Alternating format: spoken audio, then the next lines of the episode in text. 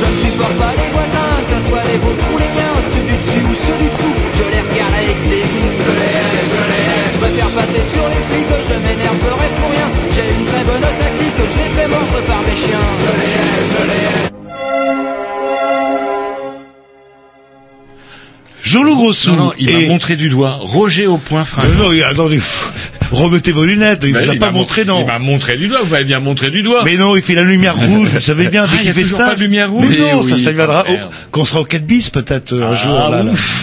Ah, si on déjà- a la même table de mixage, ça m'étonnerait. Et déjà, avec la lumière qu'on a dans les studios, j'ai l'impression dans un commissariat de police, et là, je- oui, oui, c'est moi qui piquais la mobilette en 84. Ah, je peux vous l'avouer. Je peux vous l'avouer. Bref, euh, sans oublier euh, non plus, euh, Euh, ben Tom tout seul Ouais. parce que Grovitch euh, il a un Stage empêchement. poney. Stage, Euh, le stage poney. le poney, je, ouais. Voilà, je le revendique. Stage, il m'a téléphoné. euh, il m'a dit qu'il avait envie aussi, lui aussi, de goûter aux joies du poney. donc le fidèle Tom, toujours là, hein. toujours là, toujours là, toujours là. Ouais, c'est vrai, hein. Ouais. Enfin, il n'est pas toujours là parce qu'il a aussi des stages de poney. Lui. Oui, mais mais c'est moins long et c'est je pas ne pareil. comprends pas comment des gens comme vous qui mesurez près d'un mètre 90, quel plaisir pouvez prendre à monter sur des poneys. Bah parce que au moins nos pieds ils touchent par terre. Oui, donc, que vous ne pas en l'air. Bref, vous écoutez malades. les Green News sur les mercredis entre 20h et 22h. Le dimanche, vous le tenez bien, vous le Non, dimanche. non, non, non, le dimanche parce que je suis levé, moi, le dimanche. Bah ouais, à de heure-là, 15h à 17h, bah Oh, oui. Peut-être pas ce dimanche euh, qui arrive avec euh, dans ce Ah, cas-là. Ça euh, dépend si je vous dis bonsoir et si on boit le coup des amis. et podcastib euh, dès le mercredi suivant, si j'ai bien compris, Tom. Bien sûr. Eh ben voilà, un Il, petit il disque était déjà à moitié endormi. hein. et c'est parti. Ah, ah, ah. Et on embraye tout de suite avec un morceau. Oui, on le sait, ça envoie, c'est Ça génial. envoie. C'est à vous, Écoutez là de Bah, l'harmonica. évidemment, sinon on l'entendrait pas parler. là. Cut in the Hill Gang. Euh, c'est une production Bis Records. Vous allez Et- voir. et ça change- envoie du bois. Ça, change un Ça peu. change un peu de pas Monsieur Ça Michel. change. Si on veut avoir un peu de retour, parce que 2 minutes 50. voilà.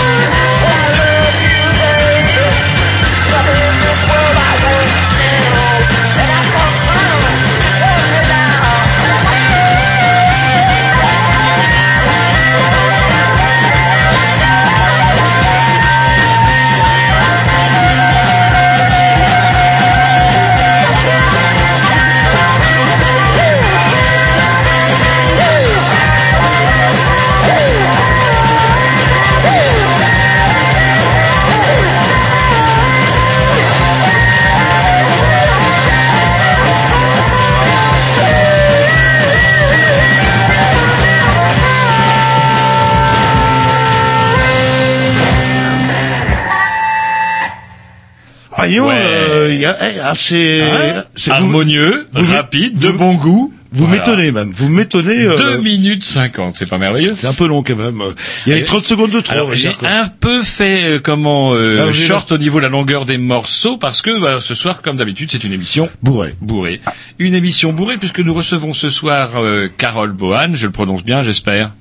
Yes, euh, représentante, on peut le dire, du du MRAP Ille-et-Vilaine. Et si vous êtes là ce soir, c'est parce que, bah, malheureusement, euh, comment, euh, ouais, ça oh, régulièrement chez les Grignoux, on reçoit des gens du MRAP, on en a déjà reçu. Euh, c'est une constante, c'est un petit peu. on vous reçoit aussi régulièrement, par exemple, Coé Rivière, si c'est pour vous dire comment évoluent les choses.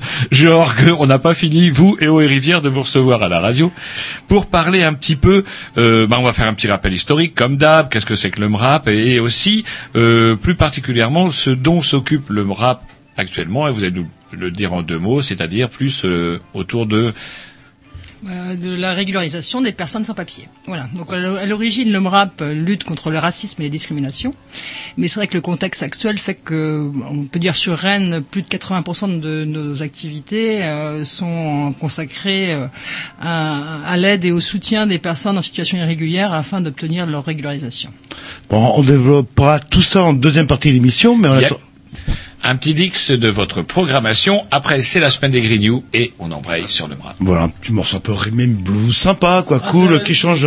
C'est à vous là Oui. Ah mais j'avais j'avais Bah, calé ça mon morceau. oui, bah, bah, ah, bah, là, bah. Dans ce cas-là, mettez votre morceau et j'ai le droit à deux fois après. Oh non, mais Non, bah non, Oh, bah non, comment euh, comment ça vous parlez là ça Il y a une dame, il y a une dame avec nous, quoi. Bah oui, mais ça m'a échappé. c'est dingue, ça, ça, Non, ça, mais ça, votre, euh, comment là. votre tentative stalinienne de comment de prendre la possession de la playlist comment Appelle-moi Poutine pendant que vous y êtes, Voilà. là. Vous avez pas tort, euh. Oui. C'est une tradition, tradition la dictature. Ah, la, les Russes, ils aiment bien ça,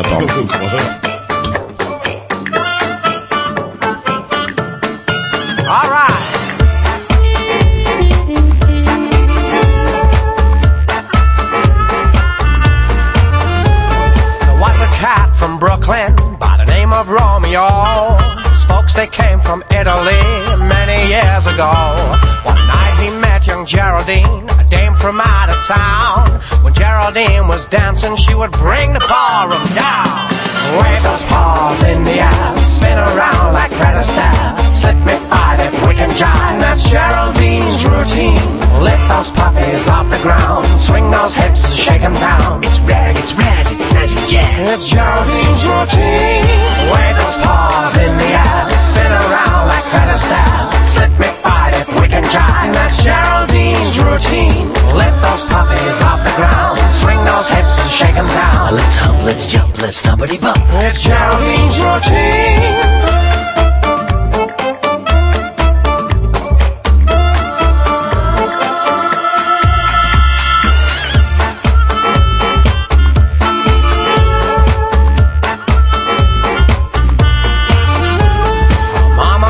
A stripper, so was Geraldine. She learned to strip at Mardi Gras way down in New Orleans. Now Romeo was wacky, he was dizzy for this dame. He learned to dance and got the chance to be Geraldine's new flame. Wave paws in the air, spin around like Fred Astaire. Slip me can that's Geraldine's routine. Lift those puppies off the ground, swing those hips and shake 'em down. It's rag, it's raz, it's snazzy jazz. It's Geraldine's routine. Wave those paws in the air, spin around like Fred Astaire. Slip me five if we can jive, that's Geraldine's routine. Lift those puppies off the ground, swing those hips and shake 'em down. Let's hop, let's jump, let's stumpity bump. It's Geraldine's routine.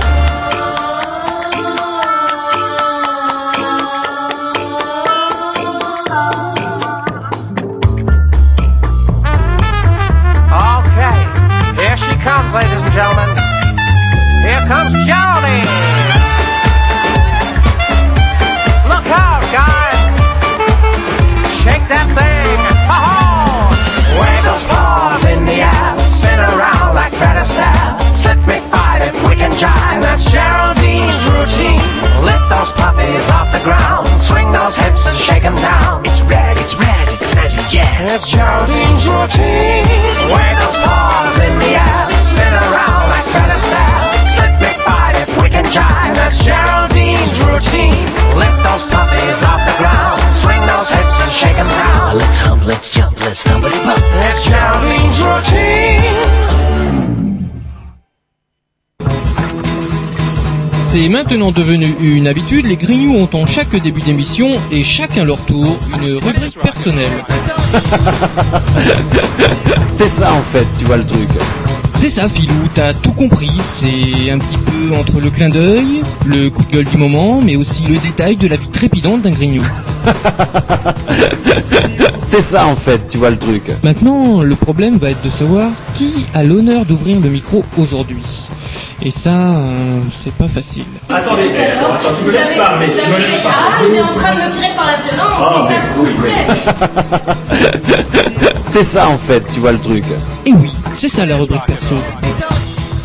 Bon, rubrique aux gentils, alors euh, rubrique à Jean-Loup. Hein. Ah, putain, il a rien, il a rien noté. Non, mais là, eh, pour une fois, vous n'avez pas oublié vos articles. là. Ouais, bah oui, pour une fois, je les ai pas oubliés. Voilà, et moi, j'ai juste une petite clé USB euh, devant moi, mais sauf que l'ordinateur ne marche pas. Eh ben, c'est bien Ah bah, fait. c'est comme si j'avais oublié mes articles. Mais Voilà. je vais pas vous. C'est bien Je vais fait. pas vous faire ça, Comment même. il ment. Ah, vous êtes gentil. Ouais, non, vous êtes là avec des tonneaux- saleté derrière qui doit nous refaire, ah, en face, pardon, qui doit nous refaire un jingle depuis 10 ans. Je m'efface, je m'efface devant vous. Blague, joke, mauvais goût, diront certains, ou euh, je m'en fous complètement à bord. Article de West France paru vendredi. Grégory a sauvé Roger, emporté par la crue. Grégory, euh, oui. Ça vous fait C'est pas le petit Grégory C'est pas le petit Grégory. Sauf que du coup, vous imaginez bien que vu mon âge, le petit Grégory, je vous rappelle les faits pour ceux qui n'étaient pas nés à l'époque, c'est un, un- un fait divers totalement affreux où un pauvre gamin s'est retrouvé ficelé, jeté dans un sac, enfermé dans un sac et jeté dans une rivière, la Vologne. Ça avait totalement défrayé la chronique au point que plus personne ne savait qui était qui, sauf que le père a tué le beau-frère soupçonnant d'être le corbeau, l'auteur de la mort de son fils. Le seul assassin qui a, donc on a retrouvé, bah, c'est le père en fait. La mère a été accusée à un moment. Ouais, euh, on a même accusé la mère, on a tourné dans le gros n'importe quoi, sauf qu'on n'a jamais su la vérité. Et aujourd'hui, Grégory, Vous, la- vous la- Grégory- la, la vérité, non C'est une exclusivité, une exclusivité grignou. euh, Grégory a sauvé Roger emporté par la crue. Alors, Roger aussi, il n'est pas raisonnable parce que Roger, il allait sur un chemin de halage. Vous savez, pendant les grandes crues, c'était marqué interdit. Mais il y va quand même avec sa quatrelle, le Roger. Aurait-il, euh, je sais pas, moi, abusé du calva ou je ne sais pas? Roger, 78 ans, au volant de sa quatrelle, 74, pardon, je le vieillis un peu, au volant de sa quatrelle, fonce hardiment sur la voie de halage. Ça n'a pas manqué. 50 mètres plus loin, pouf, il commence à rentrer dans l'eau. La voiture est emportée par les eaux et la voiture disparaît sous l'eau. N'écoutant que son courage, Grégory, 28 ans, ça colle à peu près au niveau des époques en plus, et là c'est affreux. N'écoutant que son courage, en fait. N'écoutant son courage, s'est jeté à l'eau, a sorti le papy, l'a mis sur le capot de la quatrelle qui flottouillait, vous savez, entre deux eaux, et euh, bah, il a sauvé le papy. Alors, parce que c'est un amoureux des 4L, c'est ça, c'est la voiture qui, qui Bah, J'en sais rien. Bah, c'est rare, un il- 4L il maintenant. est plus que temps. Il est plus que temps que Roger s'achète des lunettes parce que Grégory sera peut-être pas toujours là. Mais bon, Grégory, euh, ouais, ça fait bizarre hein, comme fait divers. Mais il faut le savoir. Tiens, on peut aussi. Ah, si, non, j'ai d'abord m'énervé sur Eric Vert parce que j'en ai Ah oui, parlé. je à sais pas avis. ce que vous avez appris. Eric Vert. Alors que j'ai absolument pas pour Si, d'en parler. vous Si. pas, et- ah, ça c'est clair, en arrivant, en, en préparant Oui, l'émission. Ouais, un- vous rendez compte, vous vous rendez compte. Qu'est- Qu'est-ce qui vous Tout simplement parce que euh, Eric Vert, dans un article, a prétendu que, à propos de l'affaire de l'hippodrome de Compiègne, je rappelle les faits, il a vendu à vil prix l'hippodrome de Compiègne, dont malheureusement, au moment des fêtes, il devait être ministre du budget ou des finances, ou je sais pas quoi, en tout cas, il avait la responsabilité de l'affaire, et malgré les avis contradictoires de son, du précédent ministre, de droite d'ailleurs lui aussi, de tous les hauts fonctionnaires du bureau, tout le monde lui a dit non, non, on vend pas ça à ce prix-là, etc., etc., il l'a quand même vendu à vil prix. Je ne vous parle aussi de l'affaire Wörth aussi, euh, qu'il est toujours, lui, comment dirais-je, lui, il n'a pas, euh, il n'a pas été totalement absous dans l'affaire Bettencourt. Il fait partie des petits, des seconds couteaux qui vont passer dans la deuxième vague. Et il y a encore deux ou trois bricoles qu'on a déjà oubliées. Sauf que ce bonhomme-là, vous savez ce qu'il dit à un journaliste, je ne comprends pas. On Ah, devrait m'ériger une statue plutôt que de me faire un procès. Et pourquoi on le... euh, Plus c'est gros, plus ça passe, Eric. Mais non, non, non. En Corée du Nord, c'est pas une statue quand elle est vraie. Non, je crois que une balle dans la- une balle dans la tête facturée à ta femme, là. là. Sans déconner. Enfin, allez, passons à un sujet vous plus drôle. Pas, vous l'aimez pas. hein. On peut être riche et choper un cancer de la peau. Eh oui, Il faut quand même savoir Ah, que vous avez l'air marques- content, en plus. Bah ouais, bah, Oui, ça vois avait une pourquoi il y que les pauvres à voir comment à se vêtir de vêtements de merde chargés de produits euh, complètement pourris de pesticides. Le concert de la peau aussi, c'est le, les, euh, le soleil. euh, Ouais, mais là non. Des marques de luxe comme Versace, Louis Vuitton ou Christian Dior utilisent des produits chimiques dangereux pour l'environnement dans la fabrication de vêtements selon un communiqué de Greenpeace. Les vêtements bon marché ne sont plus les seuls donc à contenir des produits chimiques dangereux et les grandes marques de luxe euh, comment tolèrent leur usage dans les vêtements pour enfants affirme l'ONG. Greenpeace a analysé 25 articles de 8 marques de luxe et la présence d'un ou plusieurs produits chimiques dangereux ont été détectés sur 16 articles. Bah, bah, vivement qu'il fasse un peu plus chaud, comme ça on pourrait faire du, du naturisme. Il y aura intérêt. Allez, un petit dix ou euh, oui, comment un petit euh, un petit on dix. C'est parti de sa programmation à Tom. Sur moi, pareil, Tom, il est un peu comme ma programmation, c'est jamais ce qu'il va mettre à l'avance. Contrairement à d'autres. Ah, tiens, du rock encore. Ouais, bah, heureusement qu'il n'y a, plus que moi qu'on met. Mais non, c'est pas vrai, vous allez voir, je vais contre-attaquer tu vois, tout de suite.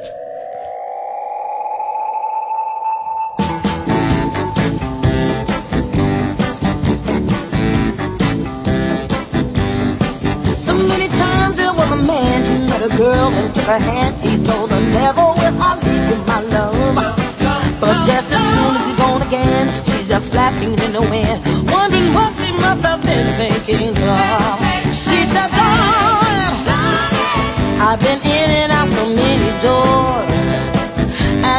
always try to keep my head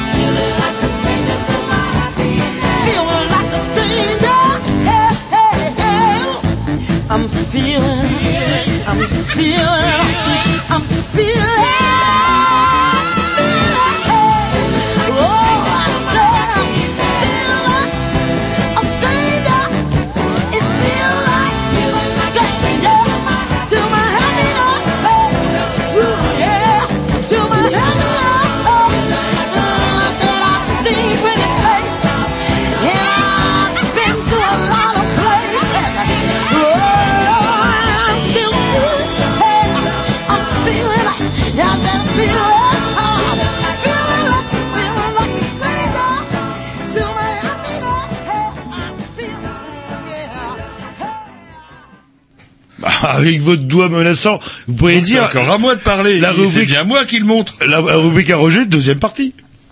Voilà. Oui, c'est pas de ma faute s'il ne se passe rien chez vous, mon bon Jean-Loup. c'est Si, pas- si, alors, je vais pas vous parler de l'Ukraine quand même, parce que. euh, Ouh, ouais, l'Ukraine. Bah, tiens, si, bah, vous me parliez de l'Ukraine. Moi, je- on parlait euh, justement quand on préparait cette émission-là tous, le- tous les mardis, on prépare un peu l'émission au téléphone, et je vous disais que euh, la propension à avoir des États plus ou moins réactionnaires, même plus que moins réactionnaires, n'est pas forcément euh, une forme d'atavisme racial, si on peut encore pas utiliser le, le terme de mot race sans prendre un, un procès, mais ça va, on a représentant du à côté, euh, il saura que j'avais bu, donc du coup, euh, je serais peut-être couvert. Quoi qu'il en soit, la Russie. Prenons la Russie, par exemple. Un bon régime tsariste euh, qui abolit le servage en 1857, quand même. Je rappelle que le servage, c'était quand même l'esclavage pur et simple pour la paysannerie. Donc en 1857, mon grand-père était déjà né. Euh, c'est un pays qui passe du tsar régime communiste niste. ils aiment bien on ça, rigole pas. Ils s'adaptent. Après, euh, on a eu une petite intermède avec Helsinki, alcoolique et corrompu, et maintenant c'est Poutine, Medvedev, Medvedev, Poutine, et ça ne bouge pas. Et ça ne bouge, c'est pas prêt de bouger avec un monsieur qui s'appelle, en plus ils ont toujours des noms à coucher de Bah, ouais, c'est ça les Russes. ça. Zev Volod Chnapin. Zev Ah, vous le faites Bah, mieux bah oui, c'est pas, c'est le- vous avez du Ouais, mal. ah ça je peux pas. Le- Ah ça je peux pas. Il est porte-parole de l'église orthodoxe russe et il réclame un référendum pour interdire l'homosexualité afin de l'exclure de la vie de la société. Voilà-t-il qu'il est pas bien ce monsieur-là? Oui, Hein, bien. Il me donne envie de croire en Dieu.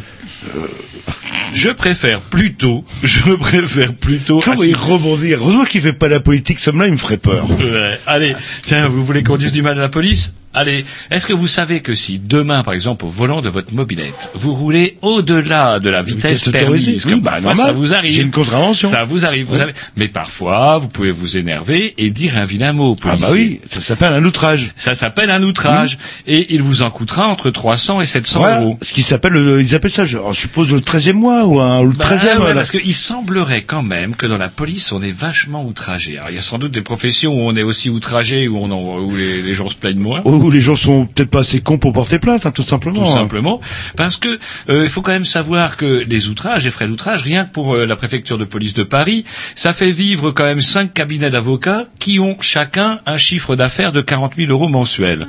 Pourquoi? Parce que les frais d'avocat sont remboursés euh, par l'État pour les policiers. En cas de délit d'outrage, eh ben ils ont le comment la, la justice gratuite. Il suffit d'être d'être poli avec les policiers et là vous n'aurez pas de délit d'outrage. Surtout voilà. que ça finit par nous coûter cher, parce qu'un pauvre policier, un véritable martyr, a déposé quand même 28 dossiers en 2012. Ce qui lui fait, si en hypothèse basse, en sachant qu'il aurait reçu 300 euros d'outrage, parce qu'à chaque fois on y a droit, pouf, l'outrage est caractérisé, puisque eux, ils ont comment ça s'appelle, euh, euh, ils disent que Ils sont assermentés. euh. assermentés. Ils Donc, s'il n'y a pas de témoin, que tu l'as dans le cululu. Et ça te coûte où, euh, où il aurait gagné en 2012 entre 8400 et 19 600 euros. Ah putain quel enculé. Oh merde, Ah, merde, voilà, eh merde. Je eh ben perdre voilà. 300 euros, là, Vous venez encore de lui faire gagner Merde, 300 euros. Merci Jean-Loup. Et c'est vos merde. impôts qui vont le payer. Merde, merde, merde. Allez, une bonne nouvelle. Peut-être que ça pourrait vous intéresser, vous, euh, les gens du MRAP.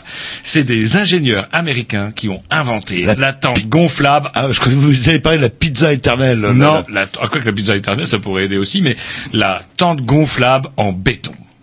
Ça se présente un peu, vous savez, comme les tentes, euh, comment, euh, maintenant, qui ont inondé les campings, euh, les tentes Oui, là, de chez Decathlon, déplie, là, oui. qu'on jette, pouf. Alors, déplier c'est facile, mais replier, Ah je peux vous dire, va avoir un bac plus 10. Ouais, ou alors, comment dire Vous la laissez comme ça, et vous Vous la, arrachez les laissez- autres. vous la foutez en vrac dans le coffre, d'ailleurs c'est pas très gros. Et les- le- le- ça fait un tapis pour le chien. Non, ça c'est carrément, vous le jetez pareil, sauf que là, pouf, avec la structure et la substance spéciale, au contact de l'air, pouf, ça devient dur comme du béton.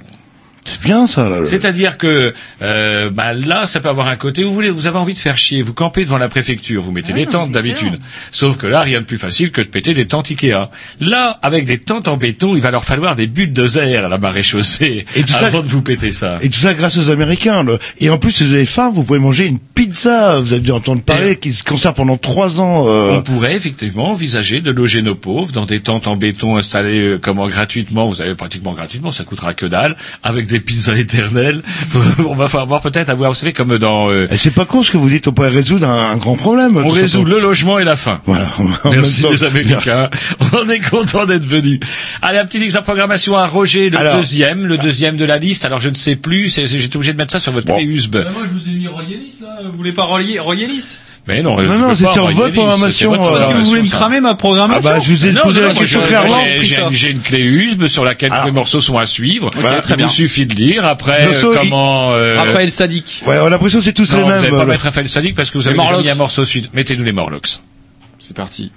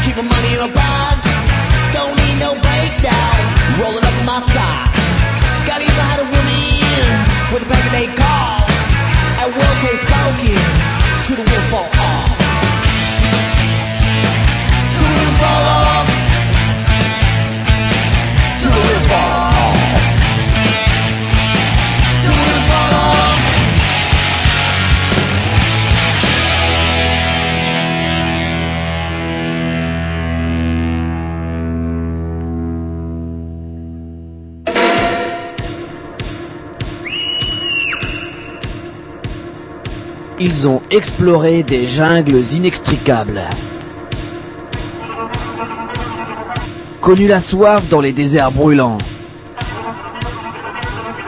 Découvert des sommets drôlement hauts. Côtoyé les sauvages les plus primitifs. Et toujours ils sont revenus chargés d'anecdotes croustillantes. En tant qu'anthropologue, ils se préparent actuellement pour une grande expédition dans l'espace intersidéral pour rencontrer ces étrangers des autres pays qui sont pas comme nous. Alors que Jean-Loup vient de nous balancer un truc vachement profond. Les Chinois sont, ils sont Non, chinois, on parle- les Mongols. On revient à notre sujet parce qu'on on, on rentrera dans le détail. On a le temps. il nous reste. Voilà. Donc euh, pour- plus sérieusement, ce soir, nous recevons donc Carole Bohan, qui est représentante pour, en tout cas dans le cadre de notre émission euh, du MRAP Ille-et-Vilaine, pour parler avec nous un petit peu de ben, de l'activité principale. hein, désormais, comme vous le disiez tout à l'heure en début d'émission, pour ceux qui auraient raté le début, euh, désormais le MRAP euh, s'occupe à 80%. Vous disiez 80% de son activité, c'est concerne euh, le- les problèmes des sans-papiers. Et ça veut dire quoi, en fait, euh, le MRAP euh Euh, mouvement contre le racisme et pour l'amitié entre les peuples. Voilà, parce que le MRAP n'est absolument pas comme Jean-Loup et moi le- le- l'avion cru fort naïvement, groupe, mais on non, le reconnaît, mais on le effectivement. reconnaît. Un mouvement, euh, je sais pas moi, contemporain des années 80, on va dire, Non, ou non. au début des années 80, mais pas du tout. C'est un vieux vieux mouvement qui est né en 1948. Oui, tout à fait. Et euh, comment je sais pas, alors, on, a, on avait parlé à l'émission, vous vous, vous aviez embêtez. dit, oula, j'ai pas revisé mes fiches, donc on va Ouais, pas non, vous emmerder non, un peu. Vous n'allez pas me faire un, me demander l'historique du MRAP. Ouais, non, c'est vrai que C'est ça- nous dans quel contexte euh, il y avait euh, euh, L'idée générale du MRAP, donc... Euh, Suite la- au génocide, euh, parce que c'est juste après-guerre en fait. Ouais, le- c'était juste après-guerre, un peu, euh, un peu comme la CIMAD, quoi. D'accord, C'est des donc, mouvements euh, qui sont créés euh, comme ça après guerre, notamment. euh, Mais euh, c'est vrai que la, à, à l'origine, c'était euh, plus euh, la lutte contre contre le racisme et les discriminations. C'est toujours l'objet euh, principal euh, de lutte du MRAP. Mais on se rend compte que euh, malheureusement, plus les actes racistes, enfin les propos, les actes augmentent, moins les gens. euh, Il y a une sorte de banalisation qui font que les gens n'ont pas forcément, euh, s'adressent pas forcément aux associations pour porter plainte parce que ils se disent que c'est perdu d'avance et ils n'ont pas forcément envie de se lancer dans une longue procédure qui risque de leur coûter beaucoup de temps et ne pas aboutir. Quoi. Sauf quand c'est des anecdotes, c'est marrant, il y a une anecdote dans West France euh, aujourd'hui, Liliane Thuram dans un restaurant en Belgique. euh, ah non, pas, pas dans West France, pardon, sur Internet, j'ai vu ça. Liliane Thuram euh, qui va dans un restaurant en Belgique, un restaurant UP, il descend aux toilettes, il va, il va, il va aux toilettes, il va se laver les mains, il sort, et là il se fait interpeller par la dame Pipi, et dit, c'est pas les toilettes publiques ici. Euh, Hmm, je crois qu'il y a un problème. Ah ouais, le problème c'est toi, tu dégages. Et là il dit, alors Ah oui. appelez-moi le directeur.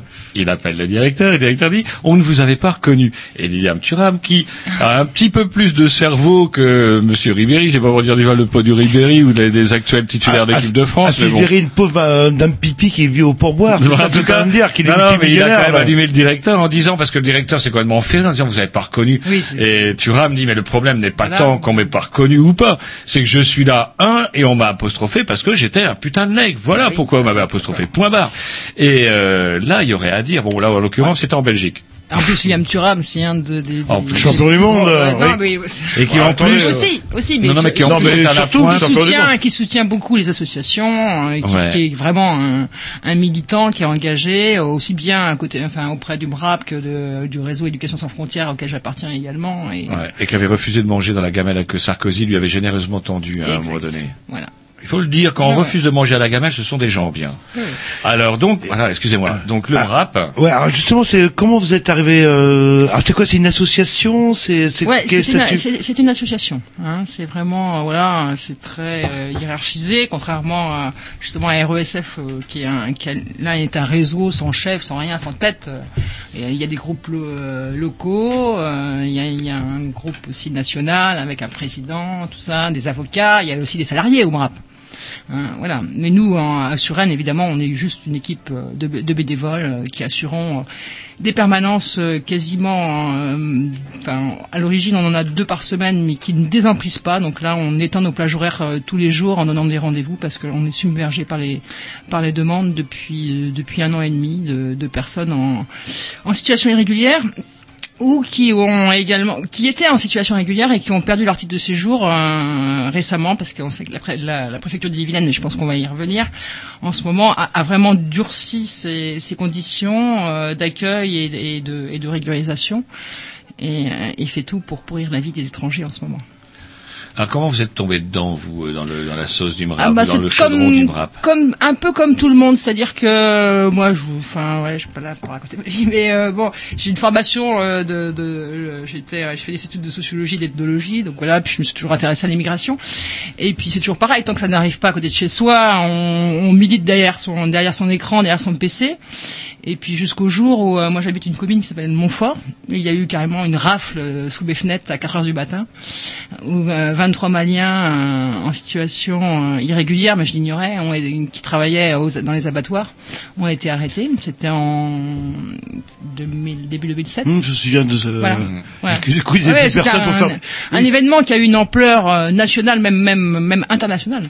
Et je, Euh, je suppose que l'abattoir a a dû être condamné à une très lourde amende. Vous êtes un grand naïf. Ouais, Il va falloir qu'on en parle aussi de ça, Ouais, parce non, que non, ça, c'est un pendant de Non, non, les, les ont été condamnés. Ils ont été, certains, après une longue lutte, ont été régularisés. Et la première chose que, euh, enfin, une fois qu'ils ont eu leur papier, euh, la justice les a rattrapés. Et les a con- condamnés pour euh, faux usage de faux. Et la Coperle euh, n'a été euh, Absolument pas embêté. blanchie. C'est scandaleux. Et euh, le, en- je- que dit la loi française en termes d'immigration euh, Ah bah, les lois, les lois a changent. lois, les oui, les le- lois changent. euh, déjà là, on a eu euh, plus de six, six changements là, en, dix ans. Enfin, ça, il y a un- encore un projet de loi d'annoncer. Euh, c'est très compliqué le droit des étrangers. Hein, donc euh, voilà, c'est vrai qu'on nous on, on se forme en tant que bénévole sur le terrain, mais les lois se durcissent euh, constamment en fait. Hein, puis il y a la législation européenne aussi, donc euh, voilà, c'est un peu, euh, c'est un peu compliqué. C'est la crise. Eh oui, bah oui, mais la crise est à bon dos, donc euh, en, en général c'est toujours l'étranger, donc le bouc émissaire en période de crise, comme on le voit en ce moment actuellement. Ah oui, même les Suisses, même les Suisses et Ouais, la Belgique vient de s'y mettre puisque j'ai entendu ce matin que euh, une, une députée flamande, euh, une flamingande disait euh, comment Jacques Brel, vous savez, et euh, comment euh, elle a découvert qu'on pouvait aussi chasser des Français de Belgique et elle s'y attache avec le plus grand zèle et on est toujours quelque part, on en avait parlé par rapport aux Suisses la semaine dernière, on avait parlé un petit peu, vous savez, la fameuse votation euh, bah contre l'immigration qui risque de se révéler être, euh, comment dirais-je, un, comment un coup de billard à deux ou trois bandes et leur revenir dans la goutte direct aux Suisses. Et euh, bah voilà, les Belges s'y mettent aussi. On est toujours l'étranger quelque part. De... ouais.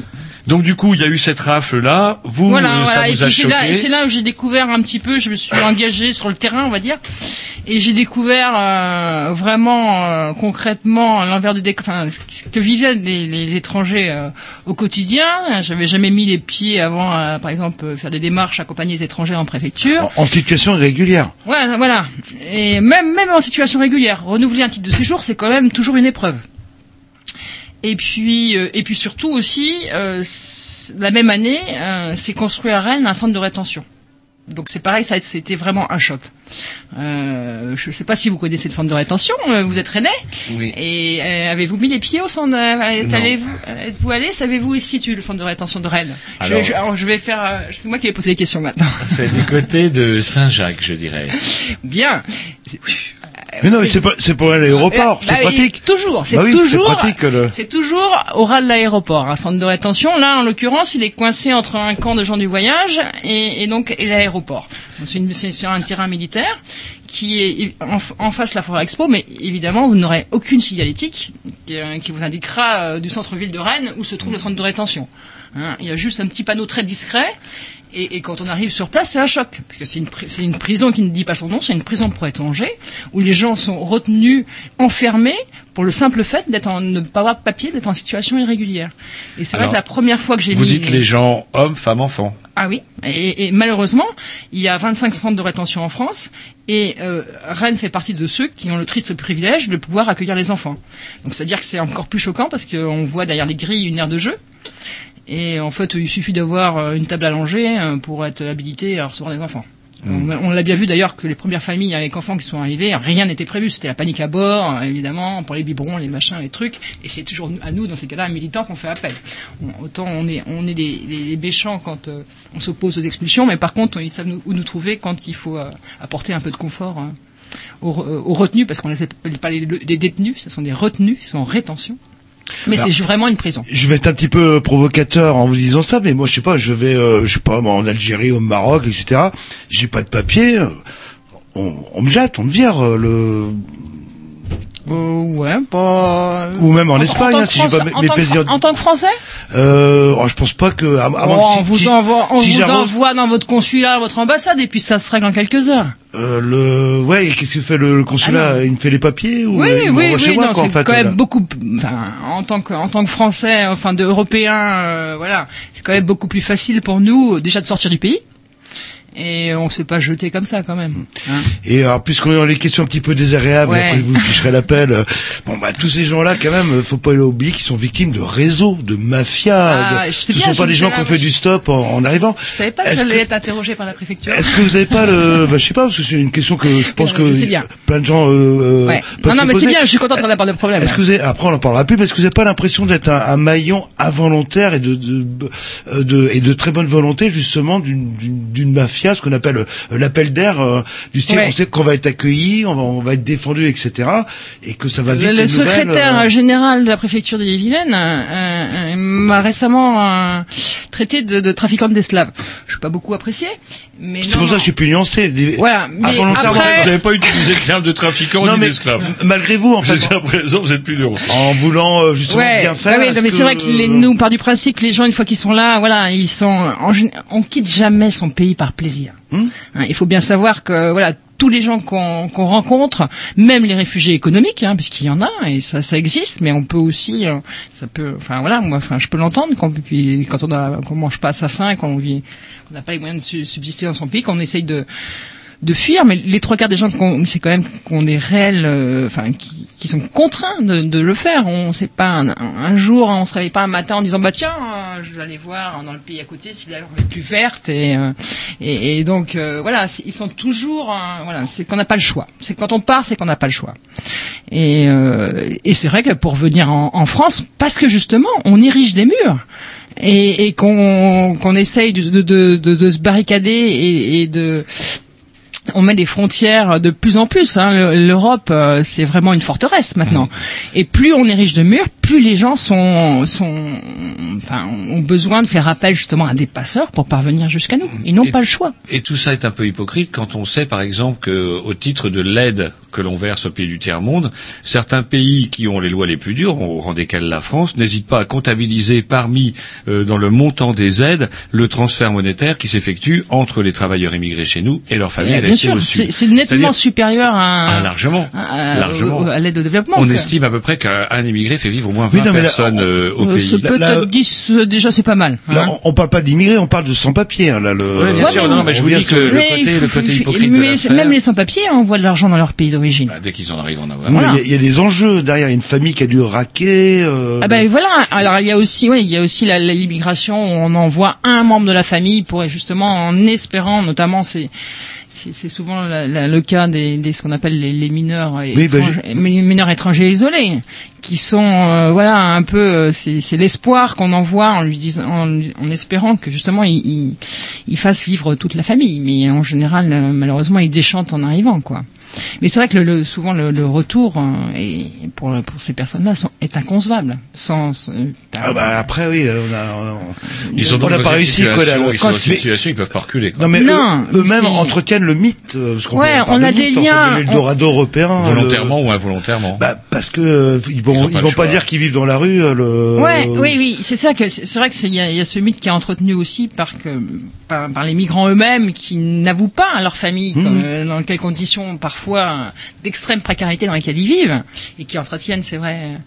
Le, le mythe, mais on est en lien, par exemple, aussi avec une association. Il c'est un des seuls pays où, il y a une association sur place qui, de, qui aide les, les expulsés, c'est c'est le Mali. Et euh, il recueille justement tous ces jeunes qui sont qui rentrent menottés entre entre deux euh, entre deux policiers euh. et c'est vrai que c'est c'est assez terrible pour eux c'est vraiment une euh, c'est une honte ils vivent parfois cachés euh, Oui, et, euh, le, le malien n'est pas très cool non plus avec euh, le, le Sénégalais qui est de passage, qui a du mal à passer en, en Libye. Parce que J'ai vu quelques do- documentaires où, où euh, justement pour survivre, euh, c'était. Ah bah, c'est du racket, Il n'y a pas de solidarité. On a toujours l'impression, souvent euh, vu d'Europe, qu'il y a une, soli- une solidarité africaine, etc. ouais bah plus plus en peut-être plus en Europe que chez eux Mm, on- Enfin, nous, on constate au quotidien quand même qu'il existe entre les communautés une, une certaine solidarité. On s'écoute un petit Ouais. disque et on continue notre conversation. Programmation à, à vous d'ailleurs, je crois. Oui, je pense. Bah, c'est sûrement très bien.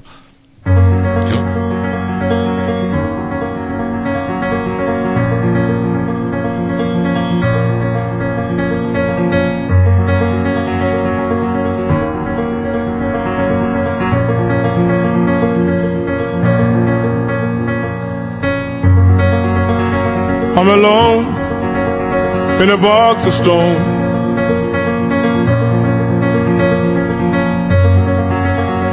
When all is said and done,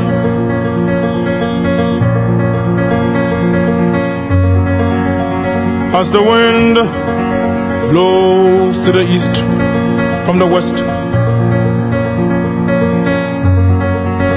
Onto this bed, my tears have their solemn rest. I'm lonely, alone in a box of stone. They claim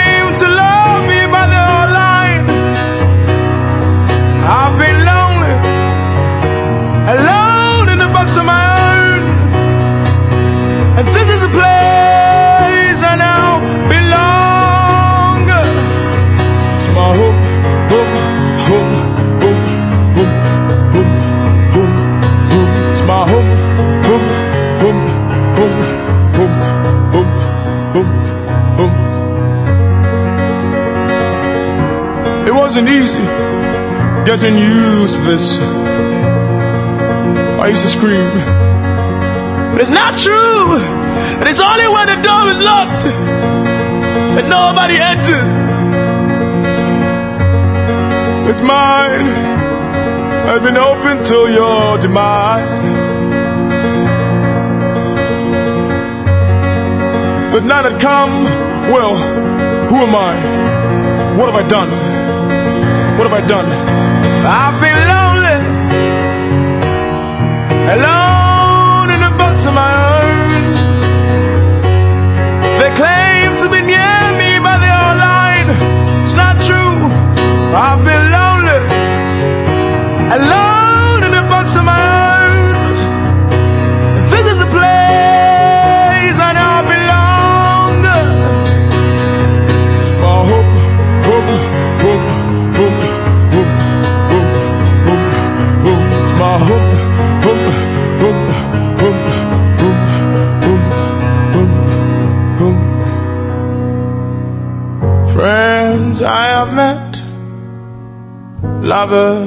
slept and wept. Promises to stay has never been kept. This bare truth of which most won't share. I hope you share.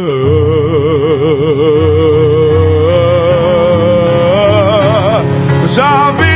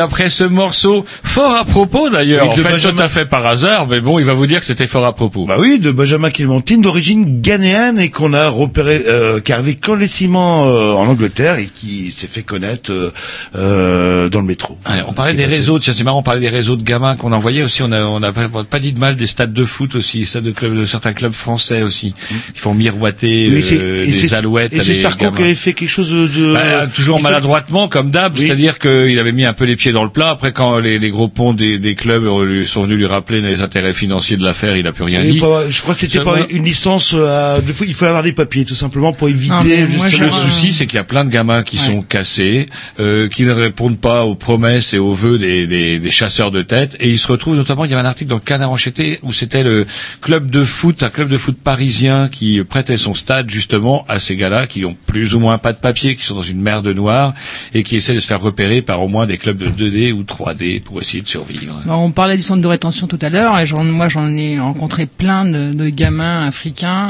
euh, qui ont qui sont fait arnaquer comme ça par des passeurs et qui leur ont dit euh, je te promets euh, en arrivant en France tu vas euh, voilà te, je te trouve un club de foot et tu feras une carrière quoi et qui sont abandonnés à l'aéroport Oh putain.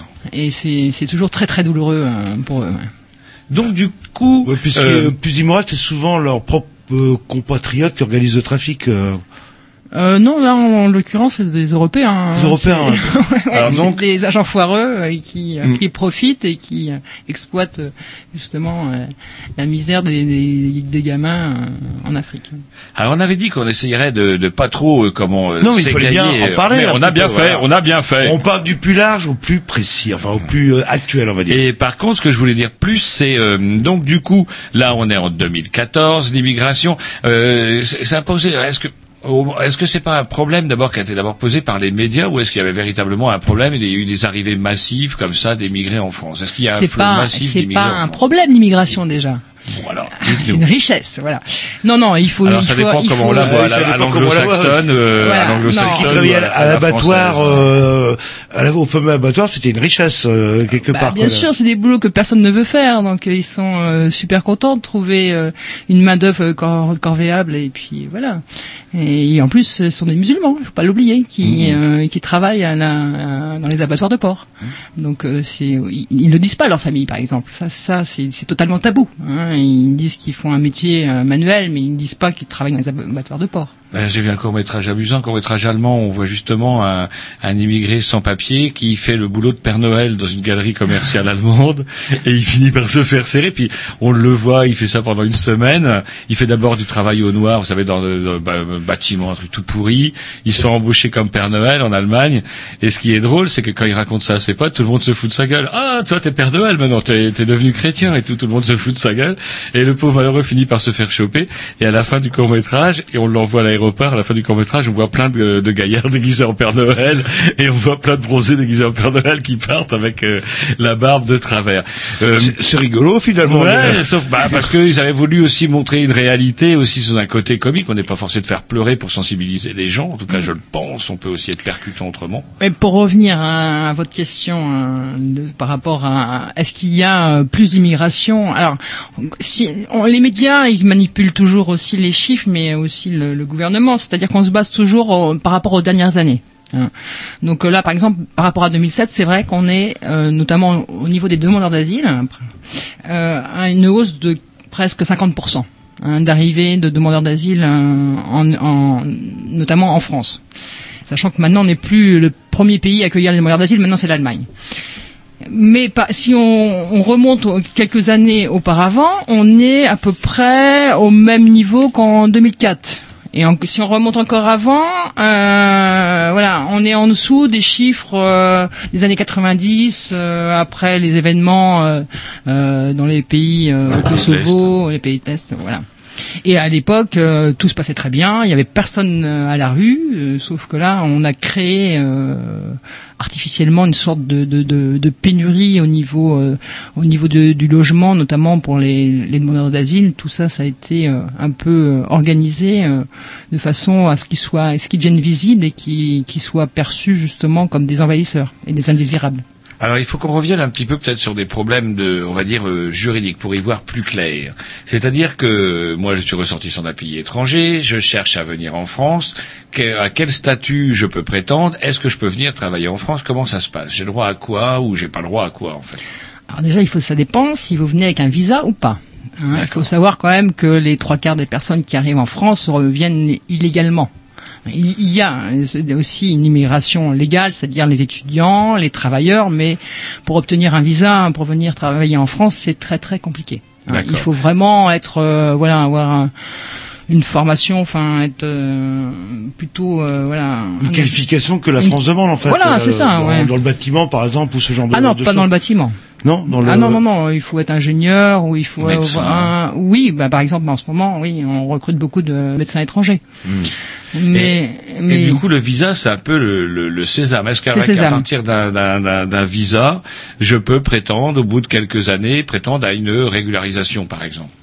Oui oui, on peut avoir un- on peut faire renouveler son visa si par exemple si on vient pour le travail et qu'on a un contrat en à durée indéterminée euh, dans un métier sous tension de préférence. On, on peut, euh, oui, oui, euh, voir euh, obtenir euh, au bout de quelques années une carte, euh, fameuse carte de 10 ans, euh, tant, euh, c'est un peu le. Et la seconde voie royale, si j'ai bien compris, c'est réfugiés politiques. euh, Voilà. Alors ça, c'est ce qu'on appelle les demandeurs d'asile.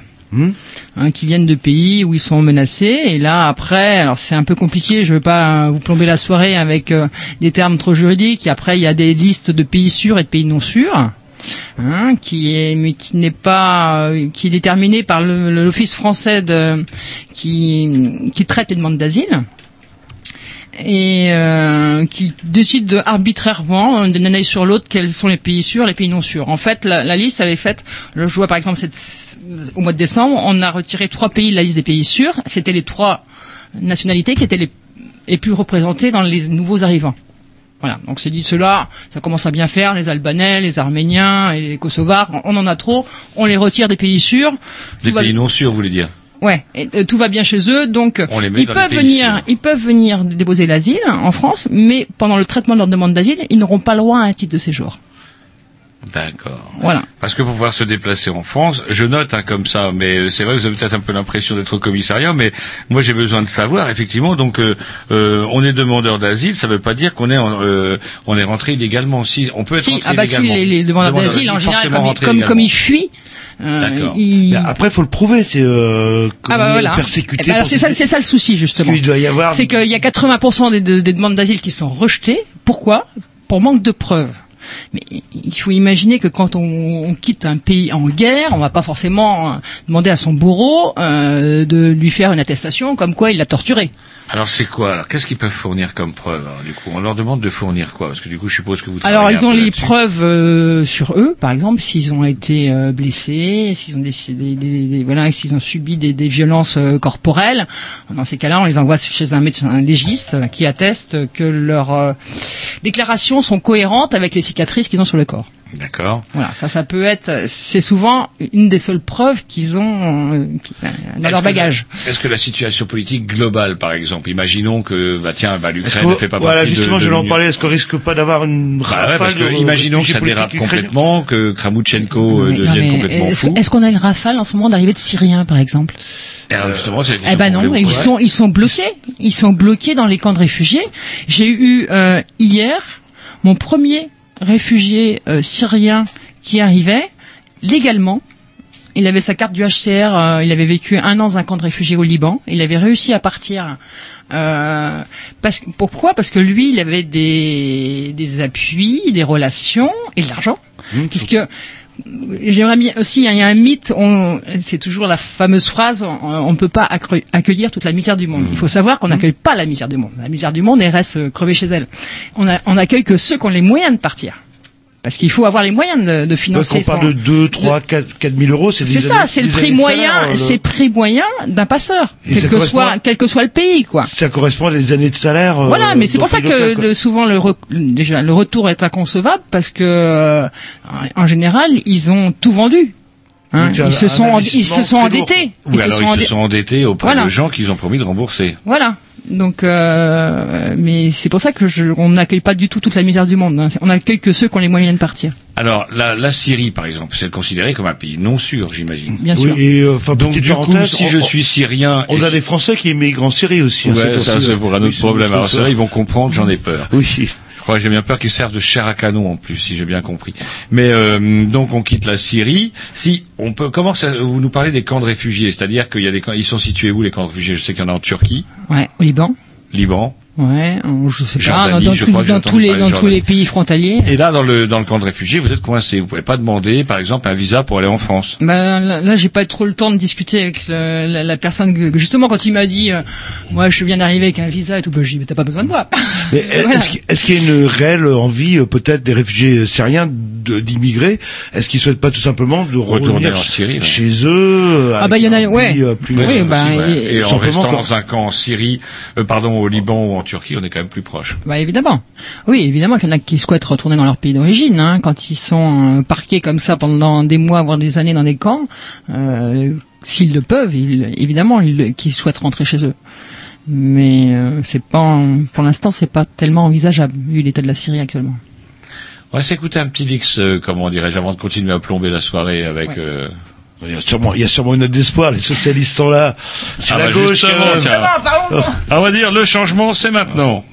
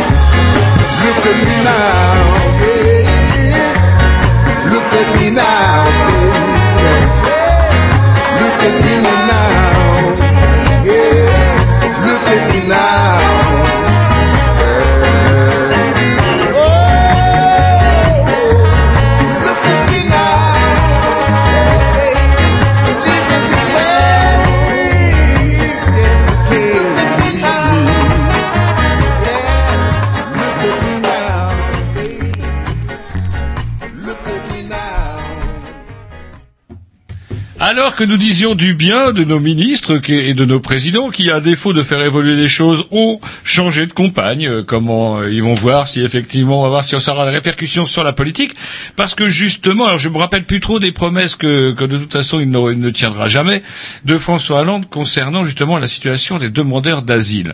Mais en ce qui les concerne, est-ce que le changement c'est maintenant? Ouais, on pourrait s'attendre avec les socialistes un peu plus de souplesse. euh, ou de compréhensi euh, com- comment elle dit Compassion. Ségolène compréhensibilité Oui, un truc comme ça. Genre.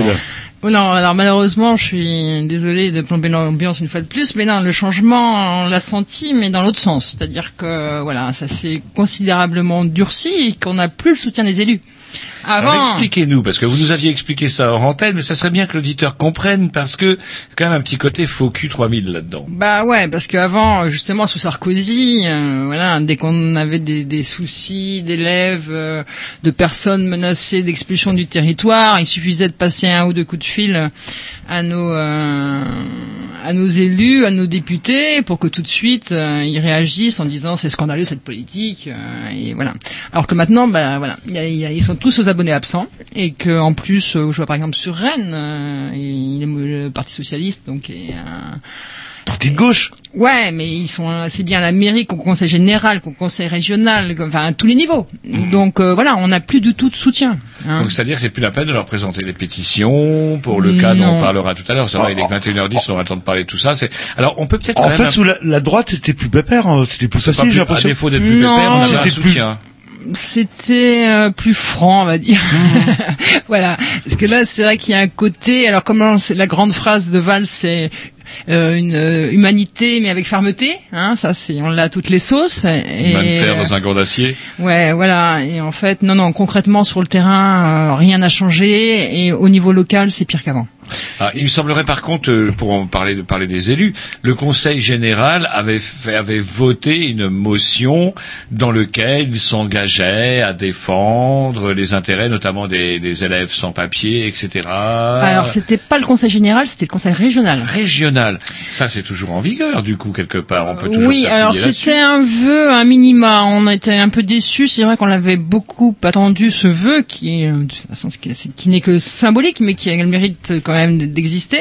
C'est-à-dire que c'est le, le- un vote du Conseil régional en 2012 qui disait, qui concernait uniquement les lycéens, puisque euh, dans les compétences, euh, ce sont les, les- les lycées sont sous la compétence du Conseil régional, en disant euh, laissez-leur terminer leur euh, leur scolarité jusqu'à la fin de l'année scolaire, mais ils s'engageaient pas au-delà en demandant leur régularisation. Un petit C'est euh, juste une trêve, quoi. Pour les mineurs, euh, enfin tant que la scolarité était commencée, autant qu'un cursus était commencé, Voilà. c'est une sécurité pour. Ouais. euh, C'est pour ça que justement là, ce qu'on a vécu nous hier, là, l'actualité était un peu chaude puisque euh, dans le département, on a vécu hier notre première tentative euh, d'expulsion d'une famille avec enfants euh, scolarisés, avec quatre enfants scolarisés depuis quatre ans euh, dans le département. Et là, euh, hier matin, euh, donc euh, à 6 heures du matin, c'était une famille qui était donc euh, déboutée de l'asile, des familles Ingouche. Donc euh, voilà, l'Ingouchi, tout près Ah, de c'est où Tchétchénie. ça ouais, c'est Ouais, en En préparant l'émission, on faisait le tour du monde. Là. Ouais, ouais, pays, tout à je fait, connaissais ouais. même pas. Ça là. du Non, côté c'est de pas. oui, de voilà, c'est tout ça. Ouais, c'est euh, pas forcément très. Il y a beaucoup de Tchétchènes à Rennes, hein, euh, en Ille-et-Vilaine, hein, mais euh, l'Ingouchi c'est toute petite province et donc euh, voilà, c'est à peu près le même statut que, que la Tchétchénie. hein. Ce sont des gens qui sont un peu euh, que Poutine n'aime pas beaucoup et euh, qui fuient donc pour des raisons politiques. Et cette famille-là, donc euh, le père de famille était menacé. Ils sont, c'était des gens qui justement avaient un bon statut, hein, dans, ingénieurs hein, dans leur pays. Enfin voilà, qui étaient ont, ont été aussi contraints de, de, de, de fuir et qui sont arrivés en France depuis six ans. Et là, hier matin, donc euh, après, euh, ils avaient été assignés à résidence, euh, ce qui est l'alternative à la rétention, parce qu'avec cinq enfants, placer cinq enfants en rétention, justement, c'était un des seuls engagements du candidat Hollande, pour en revenir à la question de départ, qui s'était engagé à ce qu'il n'y ait plus d'enfants en rétention. Enfin, c'était un engagement. En même temps, il venait la, la France venait d'être condamnée pour la Cour euh, européenne des droits de l'homme, donc il ne pouvait pas faire autrement que de. Euh, mais donc. Donc cette alternative, c'est le placement 45. La durée de la rétention, c'est 45 jours maximum. Donc là, c'est 45 jours d'assignation à résidence. Donc la, la, la préfecture de Rennes a trouvé un lieu euh, un petit peu isolé dans la campagne, un peu perdu, euh, à la Garge de Bretagne, une résidence qui est tenue par un monsieur qui est très qui se comporte un petit peu comme un comme un fonctionnaire zélé de la préfecture hein, et qui gère ce lieu-là et où sont donc assignées à résidents toutes les familles en voie d'expulsion du département. Et hier matin, donc pour la première fois, euh, à 6 heures du matin, euh, une dizaine de de, de- de camions de, de gendarmerie sont, ont débarqué, les ont conduits sous escorte, euh, menottés euh, au, à l'aéroport de Saint-Jacques, où là les attendait un avion spécial. Pour les conduire, moi je pensais donc c'était un vol direct pour Moscou. Et à ma grande surprise, le père de famille m'a appelé deux heures après où il était à Paris, il était placé en cellule. Donc euh, il entendait Avec sa famille avec sa famille et il entendait des gens crier dans les cellules à côté. Donc on a supposé que c'était un vol groupé de, de reconduite vers Moscou avec d'autres personnes interpellées un peu partout sur le, sur le territoire. Et là, euh, le père de famille a trouvé un, quelques, euh, quelques forces pour résister à, l'embarquement. Il avait déjà, moi j'étais, j'étais présente à l'aéroport de Rennes-Saint-Jacques et j'ai vu la maman d'ailleurs qui aussi tentait de résister. Euh, voilà, avec beaucoup de cris et de larmes à, à- cette expulsion qui n'était pas du tout euh, programmée. Évidemment, on les informe pas la veille qu'on viendra les chercher le lendemain matin à 6 heures. Et en plus, le propriétaire, il l'aurait, les ayant rassurés en leur disant qu'ils allaient être régularisés d'un jour à l'autre. Ils s'attendaient pas du tout à ça. C'était très, très, très brutal. Et, et donc, euh, après donc un, un vol spécial, une arrivée à Paris, ils ont refusé l'embarquement. Et là, ils ont été placés en centre de rétention avec leurs cinq enfants. Et une petite question pratique, alors vous parlez de la préfecture, etc., mais qui décide C'est le préfet C'est Alors, on a toujours ou- tendance à mettre ça de sur manière plus large. euh, Je sais pas, moi, je suis un, un clandestin, je dépose un, un comment dire, un dossier de réfugié politique. euh, Comment ça se passe concrètement? Il y a une commission, il y a, Alors, c'est une tout ce qui est tout ce qui est euh, asile, euh, c'est indépendant de la préfecture, c'est l'office français, l'o- ça s'appelle l'OFPRA, l'office français de la protection des réfugiés et apatrides. Après, il y a une voie de recours qui s'appelle la CNDA, la Cour nationale du droit d'asile. Et si ces deux instances-là ont, rejeté votre demande, vous êtes à ce moment-là ce qu'on appelle débouté, et là menacé de reconduite euh, à la frontière. Donc là, par exemple, on peut imaginer, en l'occurrence pour euh, cette famille euh, d'Ingouche, que c'est l'OFPRA qui décide de, de mesures comme ça.